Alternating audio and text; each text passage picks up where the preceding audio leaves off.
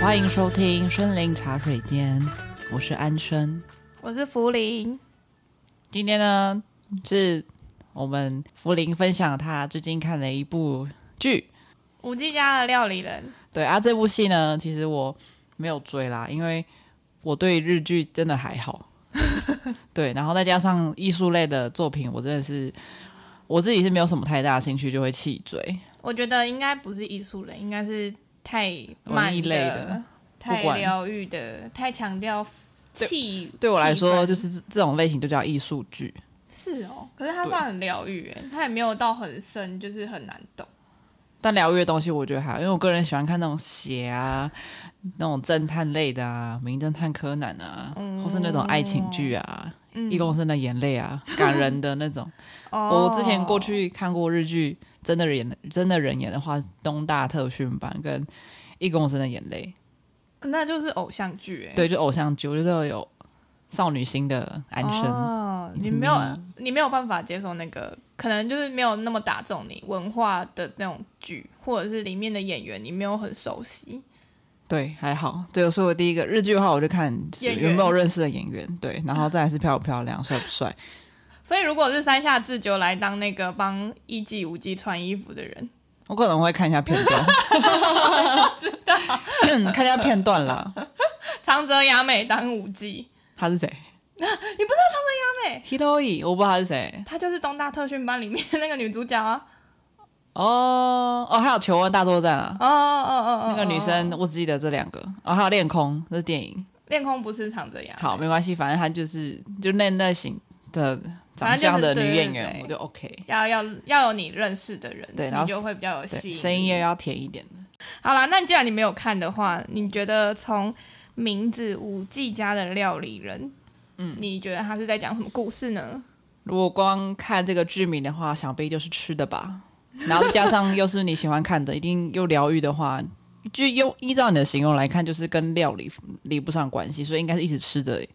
一直吃，一直煮菜，教你怎么煮菜的一个剧，结果是阿基师的料理，阿基师的料理教师。对，然后五 G 家可能就是他的职业，或是他的正职，然后他可能下班后会煮东西来吃之类的吧。哦，哎，对不对？哎。很正常吧？这个取的名字，名这对这个很正常，设定很像，对啊，对啊，是呗。五 G，，然后下班当料理人这样子，对啊，可能他下班后自己煮东西来吃啊，自己的兴趣，对对对对对对对，可能他吃什么啊，会可以身维持身材啊之类的。哦，哎，好特别哦，有可能吧？哦，不是哎，好，那是什么？他其实主要是在讲五 G 家里面帮他们料理的人。那我跟我哦。不，呃、他本人，人对他本人，他本人不是武器，他就是一个专职的料理人。哦，他就做，就是。你刚才有突然打嗝吗？没有，我没有打嗝，就是反正厨师吗？我可以这样理解吗？算是，算是到他们家吗？还是他自他们开一个餐厅，然后五 G 来吃这样？没有，没有，没有，他们就是五 G 的，呃，那个房子叫做屋型，里面就是满满的五 G，，它算是五 G 的宿舍啦。嗯，然后里面就呃有一个料理人。那呃，角色我就直接讲喽，里面其实就是两个双主角，都是女生。那一个叫做纪代，一个叫做景。那姓的部分，我相信我讲了，你应该也不会记得，因为我不记得他们姓什么，我只记得他们叫纪代跟景。那他们两个就是呃，在日本东北青森县青森市，很冷很冷的一个地方。然后他们就是十五岁的时候，应该是去，应该是去交换，哎，旅行吧，就校外旅行。然后到京都的时候，就看到了艺妓、舞妓，嗯嗯，然后就觉得天哪，艺妓好漂亮、好美，然后很憧憬，所以他们就决定一毕业就来到京都当艺妓跟舞妓这样子。嗯，大概就是这样子的开始。那为什么后面会变料理人呢？就是因为。纪代呢，他后期就转型成为料理人，因为他在舞技的这个部分上面是几乎没有天分的。嗯嗯，这个也要看天分哦。这个当然要看天分啊。那这整个整个剧里面的内容，其实有包含像是在讲职人呐、啊，或者是人家讲匠人这种日本不是都会有那种匠人精神嘛，就一辈子要做好一件事的那种。嗯，嗯嗯。然后也很常会有什么那个眼镜是职人手做眼镜，嗯，有就是这种精神。然后还有讲一些文化冲突，所谓的文化冲突，像是新文化跟旧文化，像是呃五技跟艺技这种算是传统的文化嘛，但他们的呃培训过程其实是不可以使用手机。不可以使用电脑，然后跟外面几乎没有什么太大的接触，每天几乎都是练习，所以他们是没有任何社交娱乐。好无聊哦。然后他们薪水高吗？五 G 的话是没有薪水的，像练习生哦，有点像他一生做慈善企业哦。不是，他当然变艺伎的时候，他就会有收入。可是他在五 G 的时候，他算见习生的概念。哦，所以五 G 跟艺伎是不一样的东西。不一样，等一下会细细的跟你说来。话长，没错。然后里面还有讲到关系，像是父女关系，还有男女关系。讲到父女关系的话，主要就是因为五 G 呢，它其实在日本是一定要父母都同意才可以进去屋型成为五 G 的见习生。那男女的部分就是在讲说，嗯，一般的。爸妈不同意的点，通常都是你也想得到嘛，就是大家对五 G 跟一 G 都会有一些不好的偏见，有吗？就会觉得刻板印象吗？你看，十五岁就要进去当舞伎见习生，如果他出道的话，可能最快十六岁吧。那他就是去表演的那些场合，都是人家喝酒、男生喝酒的那些场合嘛，哦、所以就会爸妈都会很担心说啊。这些人会不会趁喝酒的时候对我的小孩卡来出来？嗯，所以也会有一个这样子的文化，就是会有一个偏见说，哦，艺伎、舞伎可能男女关系比较复杂。还有讲到就是天赋啦，天赋真的没有办法改变。嗯，有些人就是适合做这个工作，有些人就是不太适合。对啊，那我们现在来讲，因为你刚刚一开始就讲说是艺伎嘛，嗯。那你觉得，因为其实这一篇主要就是在讲五 G，，那你刚刚才知道说，原来艺伎跟五 G 是不同的。那我们先来聊艺伎好了。你觉得艺伎你的形象印象是什么？艺伎的话，我小时候就有看到我我家人，就是我爸有看一部剧叫《艺伎回忆录》。嗯，我也有看那部。对，然后《艺伎回忆录》的话，就是我印象中就是艺伎他脸就很白。嗯，对。所以我想说，他早上是不是都很早起床铺那个粉？哦，因为他的脸白到就是他好像整颗连脖子到某一个部位以上都是需要用白粉的。对啊，对啊，很恐怖。就不知道那个粉要 不知道光那个粉就要花多少钱自装，嗯、然后一定要穿木屐。对，哎，木屐的话不是都要穿袜子吗？对，然后袜子又要穿木屐的话就会很透风，冬天的时候就觉得脚很冷，就有点像是那种之前呃，不管是 很多国家的那种礼仪小姐。然后他们很优雅，不能骂脏话，不能骂脏话，就可能不能骂我们说，可能他穿那样说“八嘎呀喽”这种很冲突，对。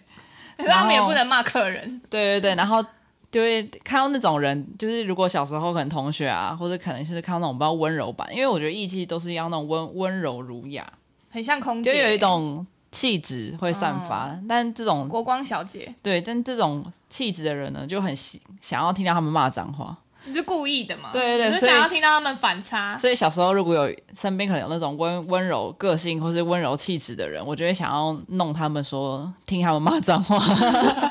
可惜，可惜他们就是不会，他们说：“哎，你很讨厌呢，不要这样。”听起来有种欲拒还迎的感觉。反正就是没有成功让他们骂到脏话，就觉得讨厌。哦，可恶。对，我也是对艺伎回忆录很有印象，也都是觉得他们应该就是白色的脸。对，但是因为他脸太白了，我就觉得很害怕，我就不敢看了。嗯，而且我对那一部电影最有印象的就是他们有贩卖初夜这件事情，有一大段是在讲说他需要贩售自己的初夜，那个初夜就会是他。有没有人气来定价？可是初夜不就第一次？对对对，所以初夜一卖完就没有初夜了，对不对？对对对，所以就只有唯一那一次要卖很高价，才可以把他的算是名声定在那个最高峰这样子。嗯，对。那他的妈妈就为了要卖这个初夜卖到最高价，就是用尽了一些手法这样子。但是那个网络上有人说，就是这部其实呃五季或艺季，他们其实是不会卖淫的。没错，他们就是艺术性的，你可以把它想的是艺术家，他就是可能唱歌跳舞。然后舞技跟艺伎的差别就是，呃，舞技就是刚入门的那种练习生啦，见习生就艺伎见习生。对，等到你见习成功有天赋，那那女生会叫什么？前辈。嗯前辈吧，对，他是蛮资深的前辈，他需要花比较多的时间。可能舞伎的话就是五五年是练习时间，嗯嗯嗯、但艺伎的话可能就要到十年。对，就是很长，就是他们会把他的人生都投入进去了。没错，对他们来讲算是一个。呃，一辈子的工作。对，然后因为很多人会联想到不好的那个想象嘛，就是贩卖初夜对妓女，因为如果大家都知道妓女那个字怎么写的话，是女部的，然后再一个织。那其实他们其实有证明说，他因为他们不是卖淫的职业，所以他们会把舞妓或是艺妓的那个妓是人部的妓哦去做区分，对，去避免说，哎，他们可能被误解，对，不太了解。如果光字面去看的话，就会觉得说，哎呦，这是可能是会。性交易的这个职业其实不是，嗯，跟大家科普一下。对啊，那讲到就是为什么《艺伎回忆录》这篇其实有后来有被证实说，其实它里面的这个艺伎呢，呃，贩售初夜的这个部分，它其实不是艺妓，它是算花魁啦。等一下会再讲一下花魁跟艺妓还有舞妓的差别。这个这三个，我觉得是我蛮有兴趣的。嗯嗯，因为他们通常在外人眼中都是脸擦的白白的。对啊，对我来说都一样。头发都有绑起来嘛，然后又穿和服，其实一般人很难分辨他们的差别。你想要先讲哪一个？我觉得我对剧里面的那个舞伎比较有兴趣，是吗？花魁我比较有兴趣。里面没有花魁啊，因为《鬼灭之刃》里面有啊。对，因为不然我们就从这部剧里面的角那个职业开始讲，花魁就是最后再补充好。好啊，好啊，好啊，因为花魁刚好也有跟最近的那个《鬼灭之刃》有锅片有一点，嗯，有一点关系。那我们先讲五季好了。那五季的话，其实大家从刚刚的描述就知道嘛，就是像纪代跟景他们十六岁就去到京都的这个算是屋型里面去。希希望妈妈就是接受他们当舞妓嘛。那通常的话呢，呃，在成为舞妓的这个时间，差不多就是十五到二十岁。那如果说你高中毕业才来，算很晚很晚了。嗯、那舞妓的话呢，如果你成为舞妓，你要从他的头饰跟服装去区分的话，他的服装就是他背后会有长长垂下的腰带，但差不多五公尺，很长哎、欸。自己讲完，然后自己说有盖住屁股，很长很长到腰吧，几呃超过腰哦，就到屁股大腿差不多。然后它左右的袖子是正袖，正袖的话就是它的袖子会长过膝。这个是日本穿和服的话，嗯，可以知道说正袖就是给少女穿，未婚少女穿的。嗯，就是你如果在日本有有看到，就是一般的。日本人穿和服，你看到她是正秀的话，基本上她就是未婚的少女这样子。那舞伎的话呢，就是用针法去盘发，她那个头发有够复杂，有够难盘，差不多要一到两个小时。所以基本上他们盘好之后，他们是不 差不多五到十天是不会再放下来洗的。哦、对啊，也不会痒。那他会喷那个干发剂。哦，现在现在会喷，但是以前应该没有啊，太油了吧？这样不这样不是在跳舞的时候又流汗，对客人很不敬，这样会有味道吧？他不能离客人太近，客人觉得臭。然后、哦、他们会在舞台上表演啊？对，他们会在舞台上。对，然后因为他们这个头发的关系，所以他们睡觉也要用一个高起来的那个，好累哦，很累很累，所以那个在。舞伎家的料理人里面就有讲到说，景盘法了之后要去睡那个，大家就跟姐妹就跟他讲说，你第一天应该睡不好，因为他不管怎么睡都睡不好，那个太高了，他头也不能转，对，他也趴，他只能趴着睡，可是那个趴着睡又很不舒服，嗯、正常人趴着睡应该都不舒服。我不要当这个。然后他那个花簪呢，是会一月份更换的哦。那那个花簪睡觉的时候要拿下来吗？要哦，不然会戳到自己。所以他是头发不会弄下来，但该拿的饰品都会拿下来。就尽量拿，就只有头发。对，就可是如果你拿下来会弄乱的话，那那个最关键的那一个簪可能就不能拿。哦，对，呃，五 G 其实就是艺伎的见习阶段啊。对，就是你五 G 要通过之后才会到艺伎，没有比较少人是直上艺伎的。就直接出来，就是艺伎这样子，嗯、所以呃，人家会把舞技跟艺伎分开来讲，就是舞技就是比较少女的版本，所以她身上穿的衣服也会比较华丽缤纷。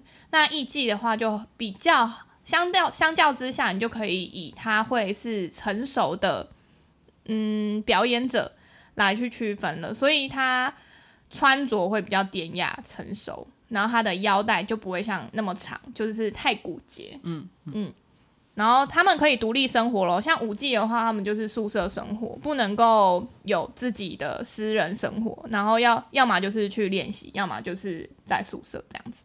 可是艺伎的话，因为他已经成为了一个独立的、独立的艺伎了，独立的表演者，嗯，他可以为自己负责啦。对他们来讲，应该是这样。而且也长大了吧？对，十几岁进去也二十几岁了，二十几岁了，啊，然后可可以独立的生活，然后也。同时，你也要为你自己的开销去做支出。像五 G 的话，它其实吃住都是算无形的，那无形也是花钱去培育它。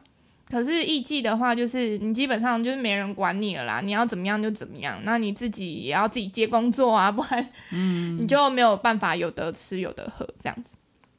那他们的头发也没有那么高刚了，他们可以用假发，就表演的时候戴假发就好了。然后他们的头饰呢，也不用那么缤纷了，就直接戴一些比较典雅的就可以。那以鞋子来讲的话，因为五季它算是算是磨练阶段嘛，它要穿十公分高的，很像木屐的东西。可是艺伎的话，他们就只要穿一般的比较平底的木屐就好，算是他们已经练习过，有一种媳妇熬成婆的感觉。嗯、好，那我们要再讲你最有兴趣的花魁了。没错。花魁的话呢，用头饰来分的话，它就是一侧会有三只发簪，我觉得很像蜘蛛，就我觉得有一种比较比较强烈的视觉效应。然后他们穿的木屐是黑色的，又重又高，就有点就是像《艺伎回忆录》里面最后他表演的那个时候他穿的那个黑木屐。好，那花魁的话呢，是从日本江户时代传出来的。嗯、呃，衍生而来的，对。那他以前其实这个词是排场最大、收入最高，而且地位最崇高的，嗯，工作职业，高级妓女，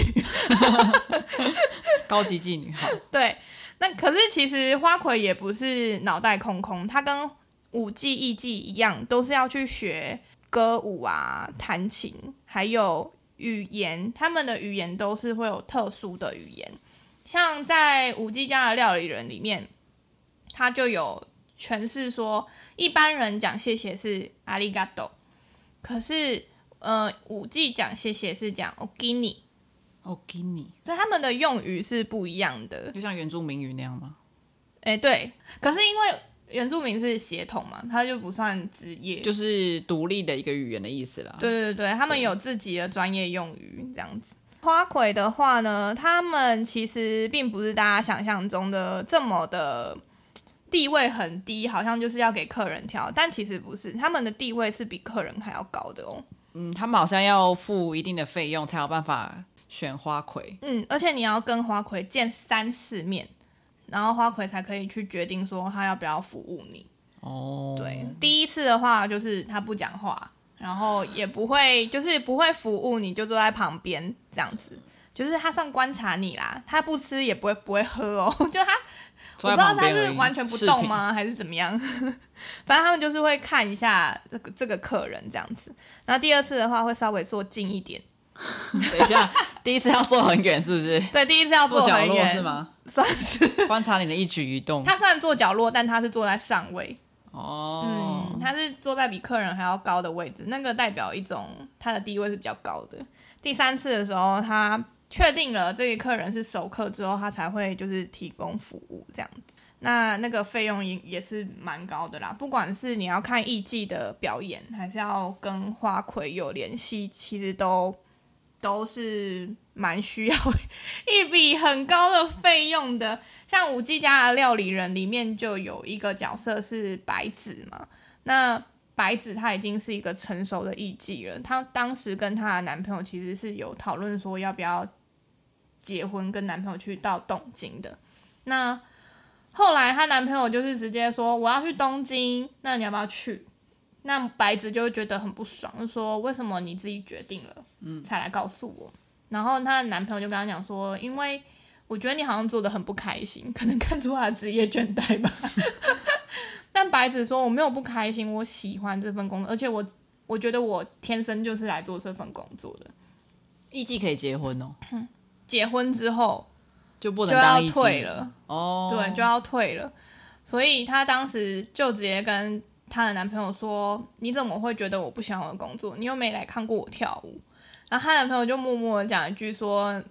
看你跳舞太贵了，他看不起，偷偷抱怨，也不是哎、欸，我觉得他就是真的买不起，对、啊，花不起，花不起，嗯，但是又觉得我女朋友好像不喜欢这份工作啊，先入为主，大男人、嗯、日本人不行，亚麻袋，亚麻袋，亚麻袋过来塞，ダメです。以目前的状况来讲的话，如果你是日本人。 然后，或者是你在日本有生活的话，欢迎分享给我们，我们也很好奇，现在花魁到底，呃，他跟舞伎跟艺伎的话，他真真实上面是不是还有在进行这个部分的服务，或者是他们现在要怎么样去区分的，这样子蛮有趣的。那因为我们其实三月也要去京都啦，那我大家应该现在也很常去京都吧，超多人在出国京阪神那边都打卡的。那要提醒你们，不要随意跟舞伎还有艺伎合照哦，因为他们通常呢，要么就是在练习的路上，要么就是在表演的路上，总之他们就是在忙。好像江汉的那句话。我不是在，我 对我不是在表演的路上，就是在练习的路上。所以艺伎跟舞伎是在京都的路上很容易就遇到的吗？有一个时间是他们会，会放风，日不是？不是，他们没有在放风的、啊，出来走路。他们要去表演或练习哦，对，他们不会坐车去，他们走路去。对啊，因为像剧里面的话，就会有几个跟他们比较好的客人会跟在旁边拍拍拍照。然后我很担心，就是这部剧出来之后，大家就会一直要求舞伎跟艺伎停下来一起合照。但其实这样子是对他们来讲不礼貌、不太好的，对。好啦，那就是讲完五季、艺伎的差异之后呢，要来讲这部剧到底里面有哪一些内容，我是比较喜欢的。主要第一集呢就已经讲出天赋这件事情，大家都可以看到，就是季代跟景啊一起进到屋型去受训的时候，可以看到季代是完全没有天分的。那其实妈妈也看得出来，季代是没有天分的，所以当时就是要准备请季代回家。哦，屋型里面其实是有一个专门料理给这些，对，算是厨师的一个角色，就是专门料理给这些舞伎吃饭。那当时这个料理人就是腰受伤，反到腰了，算是啦，一个婆婆呗，对，一个婆婆。那她其实，在准备料理的时候，季代就很常帮忙。那因为她腰闪到的关系，所以，嗯、呃，后来季代就是直接跳下来煮一餐给舞伎们吃。嗯舞伎们吃完之后就觉得天哪，真的好行呢，嗯，超好吃的。虽然第一餐好像就是类似亲子冻吧，就是很普通的家常菜，对他们来讲是很普通的家常菜。可是你要想，五季其实是集结日本各区的人，哦，以台湾来讲好了，就可能台中有一个屋型，然后集结了台北啊、台南啊、高雄、台东等等。的所有区域的人到这个地方来，你要煮的食物要符合他们的口味，嗯，是蛮难的。尤其你像日本那么大，其实他们有他们地区的那个口味差异应该更重，嗯、关西、关东怎么什么的。所以啦，就是在这个部分，他完全展现出他的天赋。那虽然说大家都一直问他说：“诶，你如果转型成料理人，你会不会觉得很可惜呀、啊？”因为你知道，在那个环境下，在五 G 的那个环境下，大家都会觉得哦，成为五 G 才是我最终的目标。看他的话，就会觉得说，哦，你是被五 G 退掉了之后，退货了之后，才刚刚好到料理人。但是季代是这样讲的，他是自己说，我觉得我好像就是为了料理人而来的。而且他，而且他才十几岁，对吧？对啊，所以我觉得很强，就是他知道自己适合做什么之后，他就马上去对去做，嗯，就完全没有任何的犹豫。而且十几岁会煮饭很厉害，我十几岁连蛋都不会煎。他的刀工也非常的强，小当家，咻咻咻咻咻。可是我觉得，我觉得大家可能会看完这部片之后，觉得天哪，料理好像是一件很优雅的事。事实上不是，好吗？去看你去看妈妈跟爸爸怎么做饭，就知道要做饭优雅是一件很困难的事。我们不要看爸妈好了，你去看早餐店就知道，他为什么弄一弄都会吵架。我等一个，啊，厨师还没好。刚不是跟你说鸡块吗？快点，快一点啊！然后再来就是洗碗也是一个问题呀。那如果如果是五 G 的话，就是说带一个火腿一片。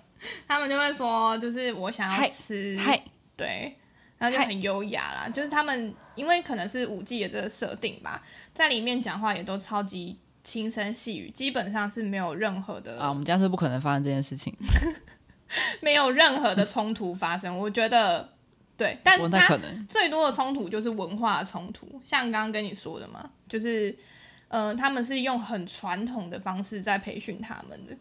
他们没有任何的私人空间嘛，所以你也要想，就是生活在现在的这个年纪，这个现代的小孩要放下一切去成为舞妓是很困难的事诶、欸，我做不到。对啊，你小时候就已经接触到 TikTok、IG，那你要放下这些，然后去到当五 G，，你任何人都无法追踪，你可能过了一年之后你就没朋友了。不能用手机，真的太痛苦了，没有办法。对啊。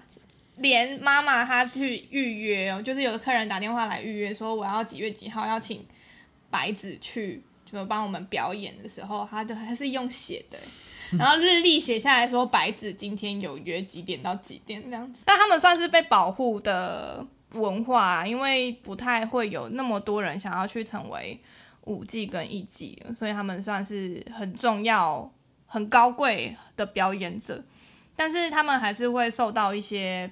歧视，那有刚刚讲的嘛，就是男女的文化冲突，就是因为他们一旦结婚的话是要退出这个艺妓界的，然后原因是因为，嗯，他们结婚的话，如果还是成为艺妓的话，会让他们的家里或者是他自己带来一些不必要的压力和社会歧视，算是传统文化的。一种就是你不要再去抛头露脸的这种，对啊，算是刻板印象，这种风俗啊，就是嗯，有点有点难过。但是对艺妓而言，他们会觉得这是他们对婚姻和家庭的尊重，而且是重视的。那同时也会表达说，如果我今天是还没有结婚的，我拒绝。结婚了，然后只是为了我这个艺妓的工作的话，是因为我对这个艺妓的工作非常非常的热爱，我对于他有更高的追求。好好，就是职人精神啊，对啊，真的很我觉得太难了，我觉得我好难了。我觉得现在的生活有很多很多的选择，你很难为了一个你从十六岁就定的选择，然后一直持续下去。哎，有点像是女性主义抬头吧？对啊，而且要敢娶艺妓的人，我觉得也很了不起。哎。最后呢，其实有一个我觉得我很想讲的一个概念，就是里面有讲到一期一会。嗯、呃，我以前看一期一会的时候，都以为是那种日本料理店呢、啊，就可能是一期一会。一期一会的意思是，呃，一次我们就只有在这一期会有这样子的一个会面。哦哦哦。对，你看你现在现在讲也是很难听得懂，但是我用里面的呃对话来让你知道。那时候就是是白子跟季代的算是对话啦，他们就说，你都不会觉得很无聊吗？你每天就是煮饭买菜，煮饭买菜，你不会觉得说就是你的生活很很无趣，然后没有什么变化吗？然后季代就回他说，我觉得我跟这些料理都是一起一会的，什么意思呢？就是这些食物呢，他们四季产地。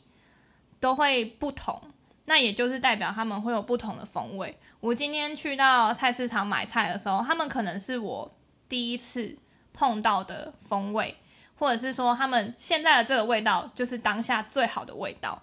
那这就是他会觉得说，他们第一次碰面，然后我就要第一次把你做出一个很好的食物。他是用这样子的心情在面对他每一次的料理的，所以对他来讲并不会无聊，不会是每一天都做一样的事情，而是每一天都是不一样的食材，每一天都它都可以产出不一样的料理，即便是同一个食材，比如说茄子好了，昨天煮的跟今天煮的。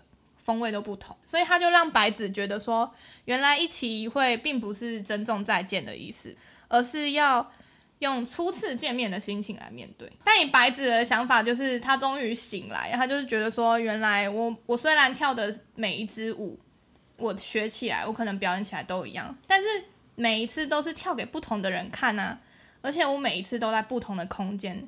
时间也都不同，对，就是以这样子的维度，天时地利人，怎么像服务业的感觉？都不一样，就是每天上班都很厌世，但是对客人来说都是他都是第一次来这边逛逛逛逛，你会不会觉得这其实就有点说服自己说，你不要再职业倦怠，是你呀、啊，说服你啊，说服你不要再职业倦怠，对，就是这些店家都是第一次来问问题的。他们都是第一次有没有打醒？看到你这样，我说一期一会，宝比一期一会，第一次在这个时间问我这个问题。对，他也是第一次问扫描枪啊，还是第一次问发票啊，都是第一次问库存啊，都是第一次一期一会。对啦，就是我觉得多多少少会让一期一会，你就会会让一些会让一些就是可能在职业倦怠的人突然醒来，想想说，嗯，如果你的工作跟人有关。那你如果你的工作跟人无关，可能像系带这样个都是食材的话，我觉得就很难。因为像如果我之前的工作是都是跟晶片，我 我实在是没有办法 想象。你要想那个晶片是不同人用啊，那个可能第一次用到这个晶片啊，又别人是用第二次用到这个晶片啊，每一个用你要 每一个温度，每一个就是是这个晶片之后流去哪里呢？可能是男生还是女生？几岁的男生？几岁的女生呢？什么意思？一期一会，对啦，但是一期一会不要乱用，好不好？我看这部戏是有哭的哦，就是他真的美食做菜真的是其次，他大部分的时间都是用女生跟舞伎的这个角度去看京都的整个状况，有一点点好奇心，有一点点这个概念，然后你去到京都的时候，你就会觉得，嗯，我懂了一点什么。算是增广见闻啦。好，那我去，我们去日本的时候再看，会不会有机会遇到五 G？？嗯，不过里面有百分之嗯八十的气氛都是疗愈的，所以我会觉得，如果你今天很厌世的话，像是 我刚刚讲的，就是你工作职业倦怠的话，你请你来看这部片，非常非常疗愈。你会觉得说，嗯，怎么会有人这么喜欢自己的工作？真的哦，嗯，但我觉得那步调太慢，我应该会睡着。他呃，他会有一些很特别的啊，像是他在描述一些舞伎文化，或者是他在帮舞伎梳头的时候，你会觉得啊，好酷哦，原来是这样子的方式，这样子。对，那我最后是有哭的诶，但我觉得我因为最后呃，景毕业了，他出道了，艺名叫做百花，所以之后就大家就只能叫他百花，不能叫他景，然后。这就是他们的。叫景会怎样？不会理你，就是不能叫景。他们会因为像季代一开始就改不过来说，哦，他会一直叫他景，可是就会被其他舞伎说要叫他百花喽这样子。那他们也会很优雅说百花这样子，嗯，但是百花就跟季代讲说，你可以叫我景。白子也有跟百花说，就白子是那个艺伎姐姐嘛，他就跟百花说，嗯。你的话呢，是严以律己，是你最好的个性，就是也是最好可以成为五 G 这条路上最棒的特质。但是这会让你失去很多人，所以你一定要好好的珍惜季代姐妹情，很友情，你是我很难很难没有办法哭吧？也有一部分的原因是季代必须要送景去出出道的时候，他会有一种感觉，是一个要出去了。我要送你启程了，那我是送行的那一个人。嗯，嗯，那他就继续留在那边当料理人。对对对对对，我觉得他就是成就别人的人呢、啊。哦，跟我一样，像妈妈这样子的角色。哦、懂，大概懂。对对对，所以，他就会认识很多舞伎。对，他就是做饭给舞伎，就是吃他的料理这样。嗯嗯，但我觉得五 G 跟他的关系就是密不可分吧。嗯，不然他怎么、啊、对吧、啊？要吃饭才能活下来。对，而且他们里面一开始会叫外送的时候，我有点惊惊讶哎，五 G 会叫外送？他们也是有外送平台的吗？我不知道他们怎么叫，很特别，很特别。好啦，如果你喜欢这一部片的话呢，欢迎跟我们分享你的心得，因为我真的还蛮喜欢日本文化的。那我们。接下来也要去京都。如果我在路上有遇到五 G 跟艺伎的话呢，我就是可能在从旁观察一下它可能会是什么，然后区分给大家看看。那如果你喜欢这集的内容的话呢，欢迎到我们的 Apple Podcast 追踪我们，然后底下留五颗星，再到我们的 IG 森林茶水间在贴文下方留言，我们都会回复你哦。我们都会回复你哦。为什么都要重复我讲的话？没有啊。来留言哦，会回你互动哦，私讯也可以哦，小孩子也可以哦，小孩子，小盒子，拜拜喽，拜拜。